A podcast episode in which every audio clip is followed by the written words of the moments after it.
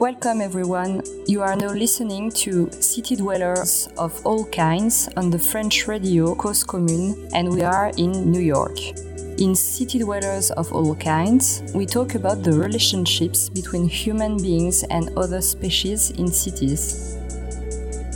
Today, we focus on urban agriculture in New York City.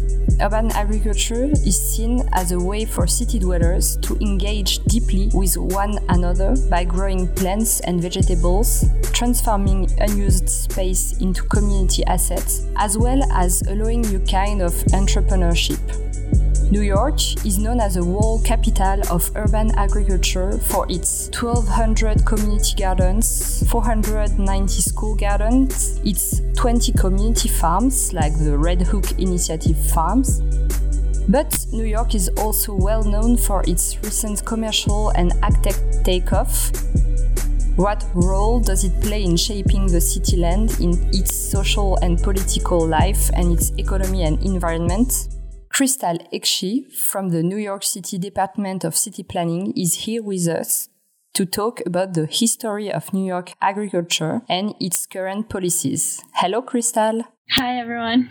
Crystal is an urban planner and she has researched urban agriculture in Istanbul and New York City.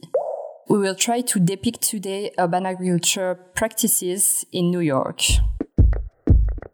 As I said before, there are many different ways to practice urban agriculture. So there is community garden where people grow their own food or flower, but can also sell it. There is also indoor commercial agriculture where the objective is profitability through yielding organic products for the culinary industry or markets. So, Crystal, what are the different types of crops that we can find in New York City today? Across New York City, you can find all different kinds of crops. Obviously, it depends on whether it is land based or indoor farming. The majority of community gardens across uh, New York City they'll grow a bit hardier vegetables and fruits. Um, some of them will even have fruit trees that are able to grow through throughout the year. You could get anywhere from tomatoes to uh, rich root vegetables, lettuce, uh, cucumbers, and then more of the herbs, which is anything from basil on. And then you'll have somewhere from apple trees to, to smaller fruit trees. A lot of the indoor farms they grow majority of basils and then somewhat of edible herbs, edible flowers as well, and the less root heavy crops. If we consider types of agriculture, what kind of agriculture would be dominant and what are the proportion today of indoor or backyard farming, for example? Across New York City, you have more of the community gardens that are more dominant across, just because they have been around for quite a while. The commercial agriculture was just more of the indoor farming that we consider. Um, it's it's much newer to the city, so they are they are not dominating yet. They're also just getting newer to uh, accomplish uh, company to their environments um, and where they can be established there's a lot of issues that come with both of them. Obviously, in New York, you don't have a year round growing season when you're outside. So that comes as a constraint to work around for, for gardeners. And then there's uh, indoor gardens that grow year round. So they are able to supply the less root heavy, intensive, land uh, occupying crops to grow and supply to stores, supermarkets, or whichever community they service. What difference would you would you make between agriculture, which stands on land but is commercial, community gardens, and indoors agriculture in respect of their social and economical model?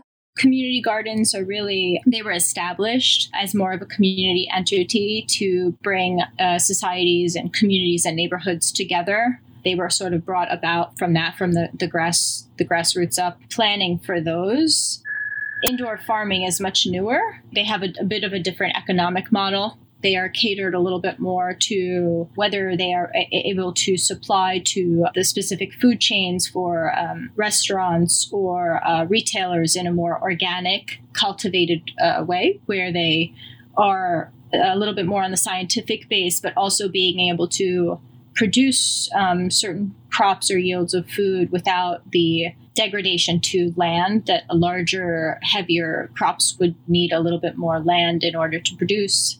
It's also outdoor land uh, outdoor gardens they can't grow year round so they have a little bit of a different sustainable way of producing, right? They have more of a community side of things where on the off seasons they would, would do more of like a partnering with schools or other community programs that they can host within their, their lots and their plots in order to co- have that continued uh, economic return and social return to their communities that they are, are within versus the commercial farms where they are co- constantly supplying to whatever their uh, supply chain is this different kind of agriculture, what proportion of the food market do they provide? Do you think it's a substantial part of what New Yorkers can eat when it comes to fresh uh, fruit and vegetables? Or is it still really marginal? It's probably measured in a different way, right? The return of the, the food produced within New York City. We say it's more of like a, a greater social return that it gives. Um, I think it, it is a bit marginal at the moment um, as far as like supply of uh, food percentages, uh, as far as the overall supply.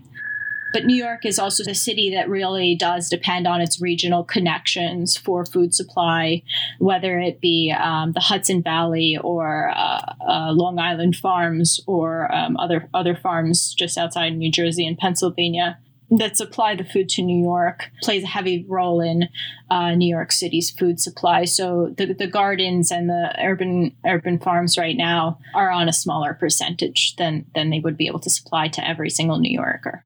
Is there any um, coordination between the food shed of uh, New York City? As you said, it's a, it's a regional one and it's uh, deeply linked with the countries around New York. And what is produced inside, is it complementary, for example? Because I guess you can, as you said, uh, have fresh products directly on site. So it's kind of different. I, I think the the local gardens and farms they're heavily supported, especially in communities and where land was once uh, very abundant and underutilized in communities where they took up land. So they, they do service a lot of um, low income communities, uh, both with, with fresh and local food that is produced, but also the educational and social component of that where there might be somewhat of a lack of regional uh, connections for food supply, uh, whether it be you know a, a fresh supermarket um, that is within a community. There are a lot of gardens within these communities that also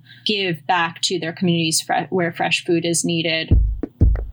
There's also a connection through city agencies where uh, city agencies work with a lot of these farms and gardens in order to find uh, the second second chain of supply of like where uh, the food is collected and then therefore distributed to communities that need it either through farmers markets or school supply chains, uh, schools that might need it, or smaller uh, farm stands or whatnot within communities. It can be a little bit of a wonder why AgTech and uh, commercial agriculture has taken off in New York, where the land is so expensive and the real estate is so expensive, because urban agriculture has not found yet a proper economic model. And I know some people struggle in the in the company's side to make money, etc. To you, why why did it take place in New York City, where it seems to be more difficult? It's sort of a, a, supply and demand question, right? You're sort of looking at the area where you could supply to the most amount of people, uh, and demand is also high you know, whether it's for culinary businesses or scientific reasons, you really have a lot of those connections in New York City. And I think that's where ag tech or um, urban agriculture, that commercial side, is really looking to connect into, right? Whether it's research for um, non land based food sciences and what are the health benefits of our food. So we have obviously we have you know a lot of universities and research centers based in New York. They're taking a look at these things through through health impacts to city dwellers uh, as well as any resident. And then you have the culinary world where New York City is just it's sort of like a it's a center it's a cultural hub it's a it's a melting pot uh, so to speak and there's so many different flavors and cultures that experiment with their foods that have that mix I think that culinary world is like looking to see what's next. You know, can we grow right next to our, our restaurant? And can we actually produce everything that we need right here in house and have have the jobs and have the expertise of not just somebody that's cooking, but they also grow and cook at the same time for their restaurant. So you really have a supply chain smushed down. You have it like more central to where you can control it. Crystal, what is particular or special in New York when it comes about urban agriculture? I think it's special and it's really unique is that you can see it, you know, it's a part of the fabric of New York City. And I mean, I've traveled to a couple of different cities, but it's very prevalent in New York is that you see it and you also don't see it. And you can pass it on a couple of blocks when you're walking through the New York City fabric, whether it be on the Lower East Side or up in East Harlem or a neighborhood in the Queens or Queens, Brooklyn, or Bronx. You see an urban garden and they are active and it's just like a parks. Like they are run by parks but they are managed in a different way and they are managed by community members. And I think that's that's just so strong, you know, to New York is that we are a city of doers and like that that's pretty obvious. Like I don't know how it is in other cities and it's it's not really like oh like let's put a garden here and let's um you know someone will manage it from from wherever. It's more like no, this the, the communities themselves um, really advocate and they say, you know, this park corner is not utilized, and a couple of community members, whether it's in you know that housing development, whether it's you know, NYCHA or schools, and they say, We want a garden. And they have the resources and the opportunities at hand. You know, they can easily look it up online. They can easily get in contact with their, um, with Parks Department or other agencies and say, We want this. And then therefore they like move forward pretty quickly and they get through the papers and they get funding to do it. And they are able to do it themselves. And it's so unique because it brings everyone in those communities together through food, right? Through through the growth of food. And then they therefore shape other programs through that and other things that is really to the community's benefit. You, Crystal, yourself, you are a gardener also? I am a gardener. I am an avid gardener. Um, I have a small lot and I live in Queens and I have uh, probably like a 10 by 20 back backyard lot and I garden there and I always have, and I've always had an interest for it. Uh, I grew up in Long Island, where there was, you know, obviously not the city and not uh, abundance of land, but I grew up in an area where I valued open space. I, I was born in Queens. Um, my family moved out to Long Island, but coming back to Queens and even going to school in the city, I always found the value of open space, whether it was a park that I could go to, but I always wanted to, you know, whatever city as an urbanist, I, I trained as an architect, whatever I designed, I wanted to design with the open space component as the leading component because it's just so inval- like invaluable give back to the health and the longevity and so the sustainability of you know whether it's the the development of the building or the land that they go hand in hand with one another that you are really creating a place and a space for the people that are going to live in these places we will take a musical break with Sarah Vaughan making all honeybees jealous of her honeysuckle rose. The next song is a jazz classic Honeysuckle Rose performed by Sarah Vaughan and recorded at Mr. Kelly's in Chicago in the 50s.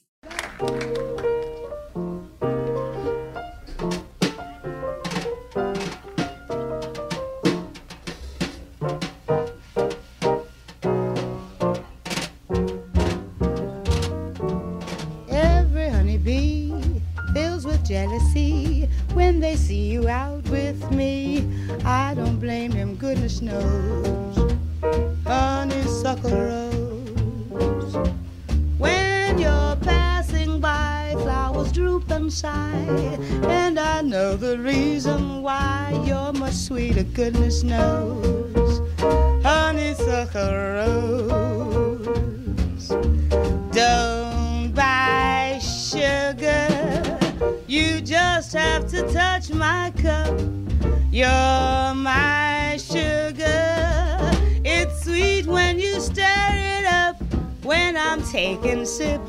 from your tasty lips, seems the honey fairly drips. Your confection, goodness knows, honeysuckle rose.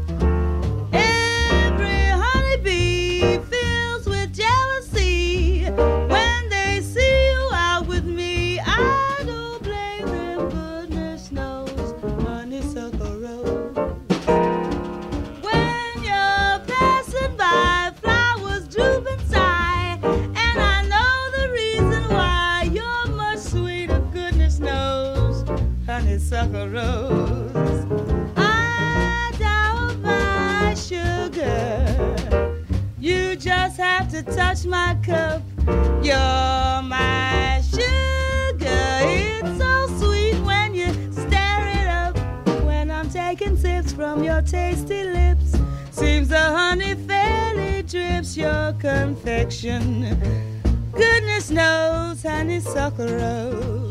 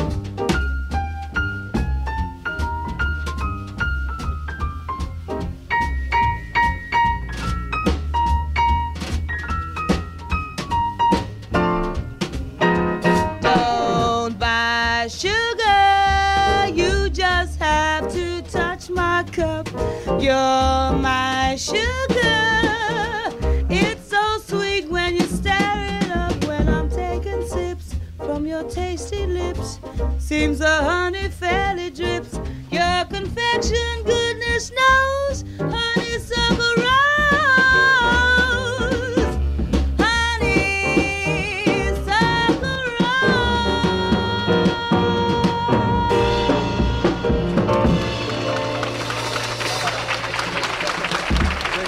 Welcome to all the new listeners. You are listening to the French radio station Cause Commune.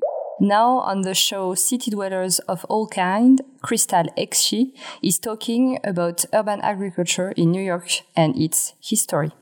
Crystal, you talked a bit about the geography of the urban agriculture. I think it's a very interesting point because at one hand, you talked about the fact that it can provide fresh food where it's lacking. On the other hand, we can think it's uh, highly related to the cost of the, of the land. So um, can you figure a geography of urban agriculture within a New York City metropolitan area or is it rather historical and not really dependent on the economy? Yeah, I would say it's it, it is uh, the latter. It is more relevant to um, the historical land supply across New York City. You know, where where garden where you might find gardens right now, whether it's uh, the Lower East Side of Manhattan or the Upper Harlem, East Harlem areas, or in the Bronx. Historically, when when gardens came about, uh, it was in a time where land was being uh, vacated or uh, left, and therefore it got um, sort of left over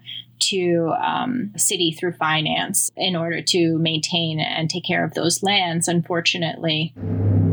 So the history of where the gardens are and why they are there is a little bit more linked to the history of New York City, whether through vacancies or economic decline that these gardens came about I wouldn't say that it's specifically linked that gardens are going to be to a certain demographic or background. It's more to where the availability of land is because you are you are seeing gardens pop up uh, a lot in different communities as well right now and in in all sorts of different shapes and sizes and whether it's a rooftop or whether it's on a floating barge in the middle of the um, the Hudson but you know it's it's it's comes in different shapes and sizes and forms they we seeing very abundant, but uh, for the land based farms, it's more historically relevant to where, where and why they are. You told us a bit about the history of urban agriculture. Can you explain to us how did it begin in New York City and what is the history of uh, of farming in New York? Obviously before community gardens came around there was a little bit of the top-down planning methods um, through the robert moses era. And then in the 1970s where a lot of vacant land really began to spread across the city um, in all sorts of different communities uh, and neighborhoods there was a, a financial crisis obviously in new york city at that time. And because of this land availability, a lot of the land was falling to vacancy or um, urban neglect, as we would call it. And it was really left for the people, and the people took up the land from more of a bottom up to show that they cared about it, right? And to repurpose a lot of these lands for garden uses. Um, so communities got together and um, you know, went into lands that were either uh, buildings had burned down or there was just uh, no development on these sites into growing all sorts of different things. Obviously, from cleaning up the the vacancy, uh, cleaning out trash and whatnot that might have been there, and then repurposing it for community uses, so so that a lot of these community members could bring um, they, their neighbors together, that they can have a common ground to express their concerns, be together, share values, educate their their young and their youth. Uh, about the values of caring about their communities around 1978, out of that was born uh, a Green Thumbs program that is currently run through New York City Parks programs. And, and this really created the opportunity for uh, a city agency to provide support to these gardens to be maintained either through a community group that was designated uh, from the neighborhood so they would have you know a, through vote someone that would run and manage the longevity. And if they saw issues that there would be some financial give back to them in order to sustain and really that's you know that's how it started in our city and that that continues on to today that they have a connection that they are able to sustain and stay uh, where they are and have city support. I do believe that in the in the 90s, I think the mayor back there it was uh, Giuliani, and uh, he wanted to sell the land on Manhattan because municipality budget was short and there was a struggle at that time to to protect it. And some organization like uh, i think it's uh, public land trust. The trust for public land right. Thank you. Managed to to keep those lots and to to buy them actually. So what did happen then? And did, did that change the relation between the municipality and the, the communities I think it definitely did, but I, I, think we still do see a lot of this struggle happens right now.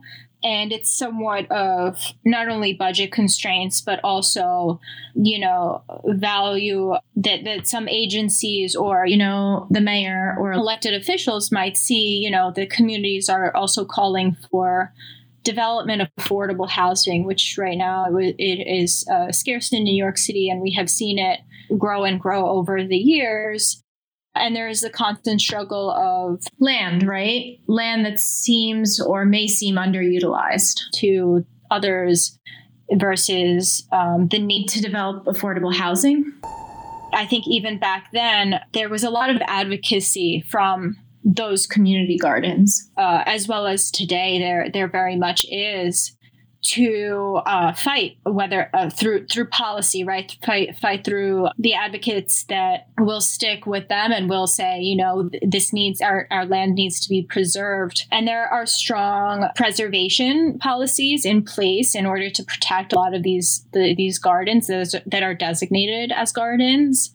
And, and then there is also the struggle of uh, some gardens that face development of affordable housing on their sites but we are seeing a lot of agencies, whether it's Parks Department or Housing uh, Preservation and Development or other, working together really uh, with communities now more than ever. I believe, as far as the projects that I have been involved in, that preserving community gardens in one way or another, or at least helping them find a land that is relevantly close to the sites that they had before that would be developed as housing in order to sustain uh, their connections to the community, right? To not displace them and not um, have them separated. Or developing some sort of agriculture, urban agricultural component within the housing department, whether it be a garden that is still accessible by the community that once used it, and also invite new residents to use the community gardens. When you talk with the communities about whether develop or not a, piece of land, uh, especially for affordable housing, can you distinguish between NIMBYism, I would say, and a real need, a real lack of uh, public space or contact with green space? What, what is the debates with the communities, how they perceive the need of affordable housing and how do you manage to, to filter between the need of public space and open spaces and the need of affordable housing for, for people in Manhattan, for example? There is a very long conversation that actually happens with communities when there is obviously the request from community boards, which is elected by community members for their districts to raise concerns on their behalf, whether it be the request of, you know, affordable housing, uh, open space, uh, connections to waterfront. That these things are really listed in them, and many communities uh, across New York have expressed the need for affordable housing. Think as an urban designer, we, we look to find, you know, not just uh, parks, but new opportunities of open spaces for communities, uh, as well as uh, open space that is used for, whether it's used for urban gardens or just, um, you know, community play areas or communities, as well as housing development so there there is a long conversation that actually happens with communities on the assets that they already have. And we work to expand and exemplify upon those whether we integrate them into the new plans of the neighborhood or whether they get integrated into a new housing development or not. And actually the conversation happens on you know the the immediate need the after development need or you know the integration and really what is the process of them to continue their social impacts so to say New York City as a municipality today, how is it involved in urban agriculture? I think you talked about the zoning regulation and the fact that it's really different to, to have a piece of land or to be in, inside a building. How are you involved as an urban planner in the, in the urban agriculture development today? There are, are a couple of things, right? Zoning regulations that are put out through the Department of City Planning, where I work for. So zoning designates, you know, what uses are permitted across the city in different areas and there there's a logic obviously behind that you know why why New York City is the way that it is and I won't go into it but it's more that for the purpose of gardens and open space and land that is going to perhaps be used for gardens to grow something that is then going to be consumed there is you know, urban agriculture uh, that is defined by in the zoning regulations is a use that is permitted across New York City. And with that, we see, you know, that gardens can pretty much go anywhere that open space is available. They obviously have to designate themselves as a garden uh, under that use group. And then there are environmental concerns that really play into it, right? That you want to make sure that where they're gardening or they might be using pesticide. And it's not really our agency, but it's other agencies that play into knowing these things. And it's a, a parks department that makes sure, you know, there's no environmental impacts from this. And, and that's really like what zoning governs, right? Like, why do we have certain uses in certain areas? Because you don't want a manufacturing building right next to your residential being developed.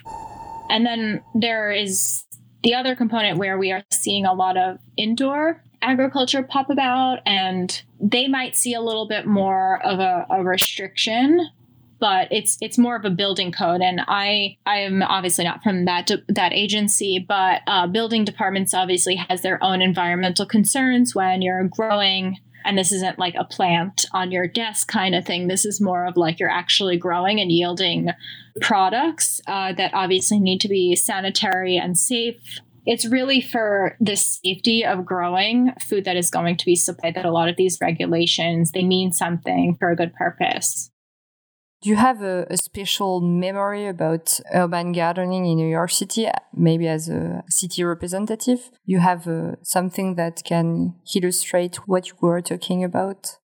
I do. Actually, when I was doing my graduate school studies, my first semester um, in our, our university it was really New York City based, and we got through different levels of understanding urban design and uh, urban planning as my graduate studies. And we were in New York City, our first uh, class, and really studying and understanding the fabrics. And I chose, you know, my my policy. I was in the Bronx community and I was walking around and we were meeting. We had meetings set up with different um, community groups and community leaders and just walking through one of the neighborhoods uh, in the Bronx, we were walking by and we saw a community garden that was open. And we went in, uh, so it was like a team of four of us. And we went in uh, and we started talking to the guy that was managing it. And he was really, really wonderful.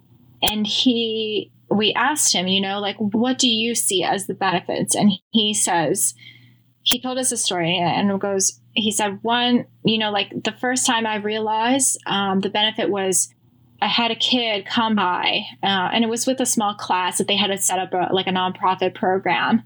And he came by and he was growing. So they taught them how to grow everything. They kind of planted it with the school students. And the kid's about five years old. And he says they planted their own cucumbers and their own tomatoes. And then after the season was over, so like mid, like right around now, right around August, you're starting to see everything bloom. The kid took the cucumber and washed it and cut it. And the moment he ate it, he turned around he said, I never had a cucumber before. This is so delicious. And I'll never forget like him telling us that story because the kids were also there at the same time, like right after we visited uh, they came into the community garden and it just like it left a, a last like that kind of story like it leaves a lasting impression at least for me. Um, and it had the world of impact because i had the value uh, i had the opportunity to have cucumbers growing up. And just knowing that this food that is so abundant to a lot of people is actually not abundant you know and it's not um, accessible by these communities and, you know, like, why not was my question, you know, like, why not and how? And how can we do this right now? Like, what is the change that needs to happen? And why are gardens so important is because to that kid, which, you know, represents kids across America or across the globe, is the value of a garden what does it really get? It's the educate, like he was able to grow his own cucumber and eat it for the first time. And the, that happiness that it brings to someone, you know, that that's just like irreplaceable, right? Like that, that's nothing, nothing more.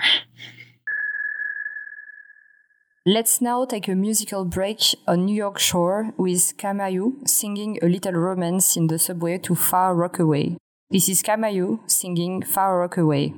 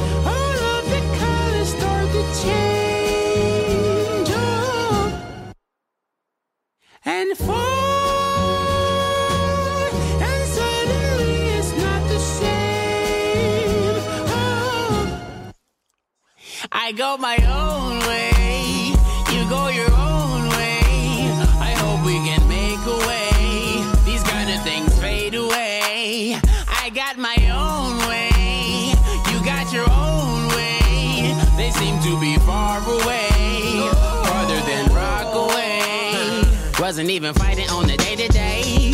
Wasn't even tired, so just take a break. Wasn't on the menu, but was on the plate. I hate it and I hate it, I ain't like the taste. Nasty, all good moments about the last week. Keep on coming back to harass me. You good lover, you good lover, you love like we already blood. Uh-huh.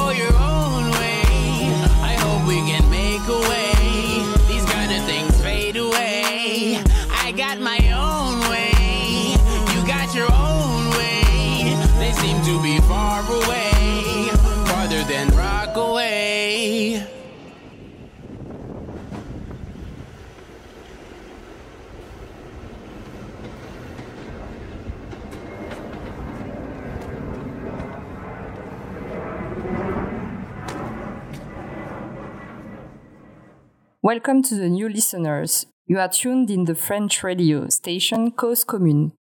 Today, in the program City Dwellers of All Kinds, Crystal Eksi talks about urban agriculture role for New York City residents.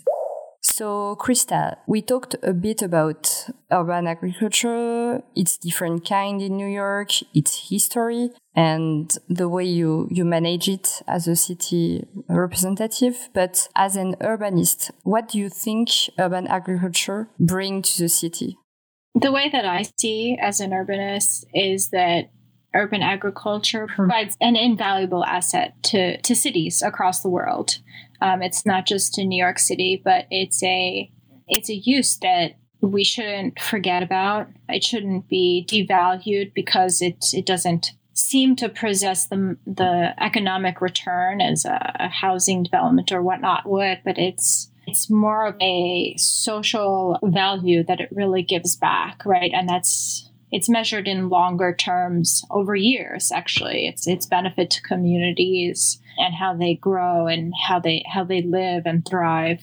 And it, it has its health benefits from that and um, in, environmental impacts as well. It gives more in the longer range to a city in a smaller scale. And it's really because it's more of a community asset. When you think about communities, you know, it's smaller groups where you can go outside and you have neighbors and you can talk to each other. Whether it's indoor or outdoor um, in those communities, it really has an invaluable benefit. The knowledge of it has its has its own impacts to that community. It makes people closer, and that's really you know an invaluable resource that that cities should make sure that they have. From a French perspective, when I hear about urban agriculture in New York City, I think there is a few differences, like the, the emphasis, as you just underlined, on the youth and on education, but also the political aspect of it that you mentioned before. And its link with food policies. And that is because in some places in New York, uh, people doesn't have access to food. What do you think of those particularities? Do you agree with me? And how would you describe them? How youth is involved? What makes community gardens so political? And what is the link between urban agriculture and food policies? I know that's a lot of questions, so take your time to answer. I, I think I, I think I might ask you to repeat the, the the two of them after I answer two of them. One you mentioned is youth, right? What is the importance to the youth in the communities, especially in New York City? Uh, there's obviously we have experienced through the current conditions, you know, with COVID as a pandemic hitting New York City and then being the epicenter of New York City. is the lack of health benefits uh, to communities of Latin and Black origin, and, and you know the deprivation of, of health resources to these communities. And, I think agriculture or that just the the thought of providing a better healthier environment how do we do that as planners as designers for communities across across the city it has no value right? You, it, it should just be the immediate that children of all ages should be able to grow up in an environment where they understand what a tomato is um, and you know like what is a cucumber and they've tasted it and they know the benefits of both the land growing on the land what you know what you can cultivate from land what the give back to and what the importance is uh, as a city dweller to to find the value of that open space versus another kind of space where a building might be, right? Is the return to themselves and their futures to sustain in the city. And we see it across New York City's. A lot of schools have already incorporated community gardens or gardens within their lands. And it is measured, it is greatly measured. The education department, the return values to students you know, seeing the benefits and expressing the benefits as them being able to have you know whether it's better learning environments where they can focus or where they do learn because they find interest because they are actually the ones that is involved in creating the things that they consume I will just jump to the, the next question because I think it's highly linked actually. In the former episode, sadly, you, you can, or maybe you can, but uh, most, most of the people would not be able to listen to it because it's in French. But there was a, a researcher and she came and she told us that the difference between community gardens in France and in uh, USA was on the political aspect because com- community gardens are uh, rooted into political struggles and political stands. Whereas in France, it's not the case or barely the case. What is political? How do, does that political side express on the community gardens in New York? You know, I, I think the history of New York City, we understand that a lot of things are very, or become very political. And I think that's being from the planning side of it and seeing that side as well as from the other uh, from Gardner's side is knowing what does politics give, right? What does that involvement of politics give to me as a gardener and me as a community? So it sort of buckets into two areas. Uh, gardeners need protection and the land needs protection. And those two things is really because we we do see the threat. you know uh, land uh, unfortunately across the globe valued at like a, more of a development rather than the land itself as valuable uh, especially in areas where land is scarce right? And uh, housing is scarce. But the the protection and the involvement of politics allows uh, after advocacy um, and gating uh, the political lens opens the opportunity for gardens to be protected from development uh, and gives them also the right to grow and be able to sell their products and and therefore make a profit on their land that is it's not a development but it's a garden where we produce something and have the right to grow and to sell our crops and to maintain our land we need to buy seeds or we need to buy fertilizer. We need to host a, community um, event in our in our lot and and we need to work with partners that are also nonprofits and having the policies allows them to have that economic growth right? And they can't be stopped and they they are protected. And i think the involvement of politics or policy also gives value to the land uh, and protection to the land there's uh, environmental protection guaranteed to those lands that they are, you know, monitored or they are governed by somewhat of a community organization that also represents and documents, you know, if there is anything wrong with their water supply in order to grow their food, whether it's dumping going on or something else. It allows when when these lands are designated as gardens that like the, the policies protect them and give them funding as well as support from government, city, and federal funding in order to keep going and to keep improving their community gardens uh, for the community. that leads me to to other question actually how does uh, the new york government and the federal government how are they involved in urban agriculture and are they do they do they contribute to it so the Green Thumbs program is supported through uh, federal housing and urban development programs which, allows for you know the, those funds to therefore go down to the parks and then the green thumbs program in order to support their longevity in whatever they may need to sustain.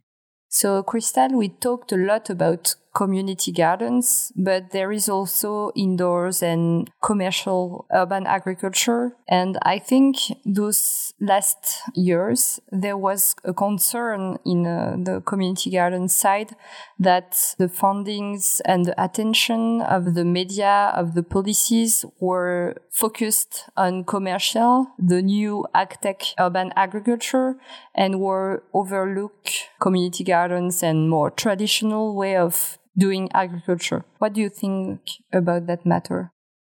I think that a sort of controversy might have come about is because there had been a discussion of a larger New York City comprehensive urban agriculture plan that was being discussed or uh, being looked at or thought about from the, the city side on what that might entail. And I think that's why for a while uh, Gardens had expressed that you know, that it's because that ag, tech has come about uh, more recently in the last couple of years. And that's actually uh, not the case. It, it's more that the city uh, understands and has for a very long time the larger need for a larger urban agriculture plan uh, to think about, you know, food supply chains, uh, the protection of uh, urban agriculture as a larger entity in the city and a larger use for many different reasons, whether it be um, land based or uh, ag tech, indoor farming based and that when you you think of a, a, comprehensive plan you have to think of the things that you don't know yet right? The, the things you have to foresee somewhat you have to plan much further in the future. And that really entails understanding and knowing the new things that are coming about but also being able to somewhat foresee what other modern techniques of agriculture might exist in the future in new york city uh, and, and that's something we know less about um, whether you know me as a planner that I know less about, or you know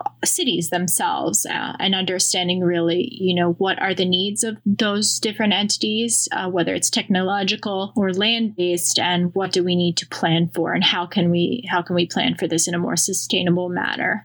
And I think that gardens have also seen the benefit of working with the ag tech side in order to, to reach their goals, right? In order to get whether it be funding or a plan that really considers both of them and um, their trajectory. The last question of the three I, I asked in a row was about uh, food policy. Now you are talking about a comprehensive plan, and I think it's really interesting because as you said, community gardens or urban agriculture more generally can help to sustain with fresh food places where it lacks. But did you did you try to to put a rational and broad plan? I know it's not trendy in New York because of Robert Moses, as you said before. The top down planning is not really the way that you do planning here, and it's really interesting. But in another way, I think also that uh, it's hard to say on one hand that urban agriculture cannot feed people and that it's the response where retailer and usual suppliers are not there.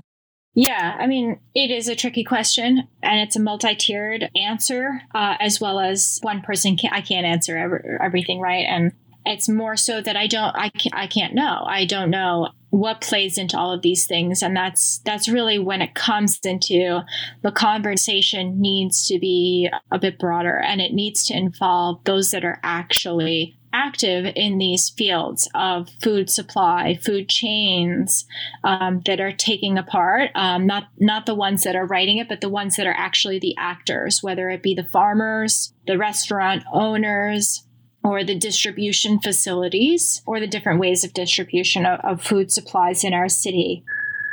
And, and, then there's also the uh, the development side of it, right? Not not development, development, but like more of development of a farm, uh, and what sort of way, shape, and uh, size that takes and form in New York City, and how do we see it? You know, whether it's an urban garden that is like flat on the ground, or whether it's an urban garden on the top of a schoolyard roof, right? And like, what are the givebacks to communities?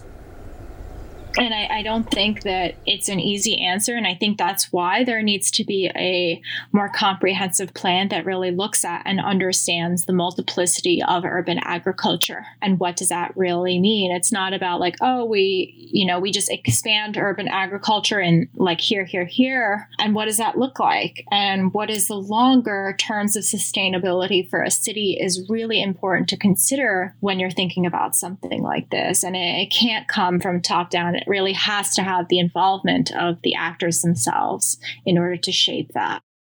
It was bad time those few last months for cities and especially for New York, which was at the center at one point of this huge uh, pandemic. How did uh, urban agriculture make its way through that pandemic and uh, did it prove to be resilient and to help city resilience? It absolutely is. Since entering into the conditions of what the pandemic brought about in New York City, when we were the heat of the epicenter all the way till today, uh, where we are still going through the struggle of, uh, you know, like limited access or limited accessibility uh, for certain communities, whether it be the elderly or whatnot, to access to food.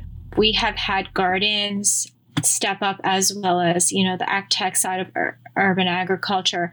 And in, in general urban agriculture has stepped up in new york city to give back um, and whether it be through like virtual teachings to communities which is something that they stepped into right away because they they wanted to continue their programs and saw the value of it um, especially stepping into a time where it would have been the start of a season for planting and growing food all the way till right now where they would have been picking it, um, is that that still continued. And it continued through either the managerial side of it stepping up planting things for communities and as well as the city. So what happened when we entered the space was that the mayor and the city designated that like no New Yorker would go without food. And after seeing, like everyone saw, you know, different horrible videos uh, across the US of farmers in regional areas throwing their food out because they could not find a supply chain to connect to because their supply chain would have been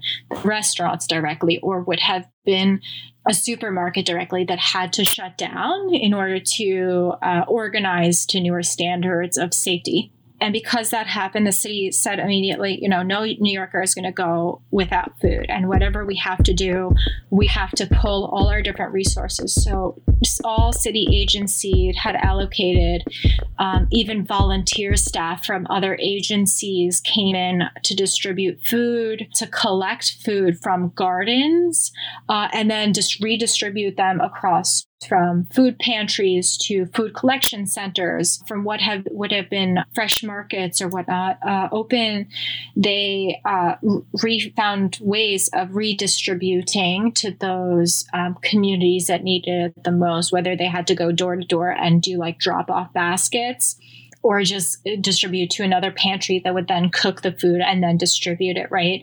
And I think it is extremely sustainable and adaptable to our climate because it's so local. It's so local that like communities immediately step in and they're like, we need to get our food right away to those that need it the most. And it was sort of like, a, okay, no cost is going to prevent this. And the city said no cost is going to prevent this. And it just, it, it worked out, right?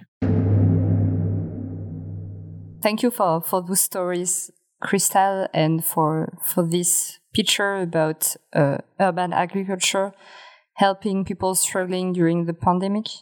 I think we're gonna have some walk in uh, in New York and watch more attentively to, to those gardens now. Um, at least I will. So thank you very much for all. Absolutely. Thank you so much for having me.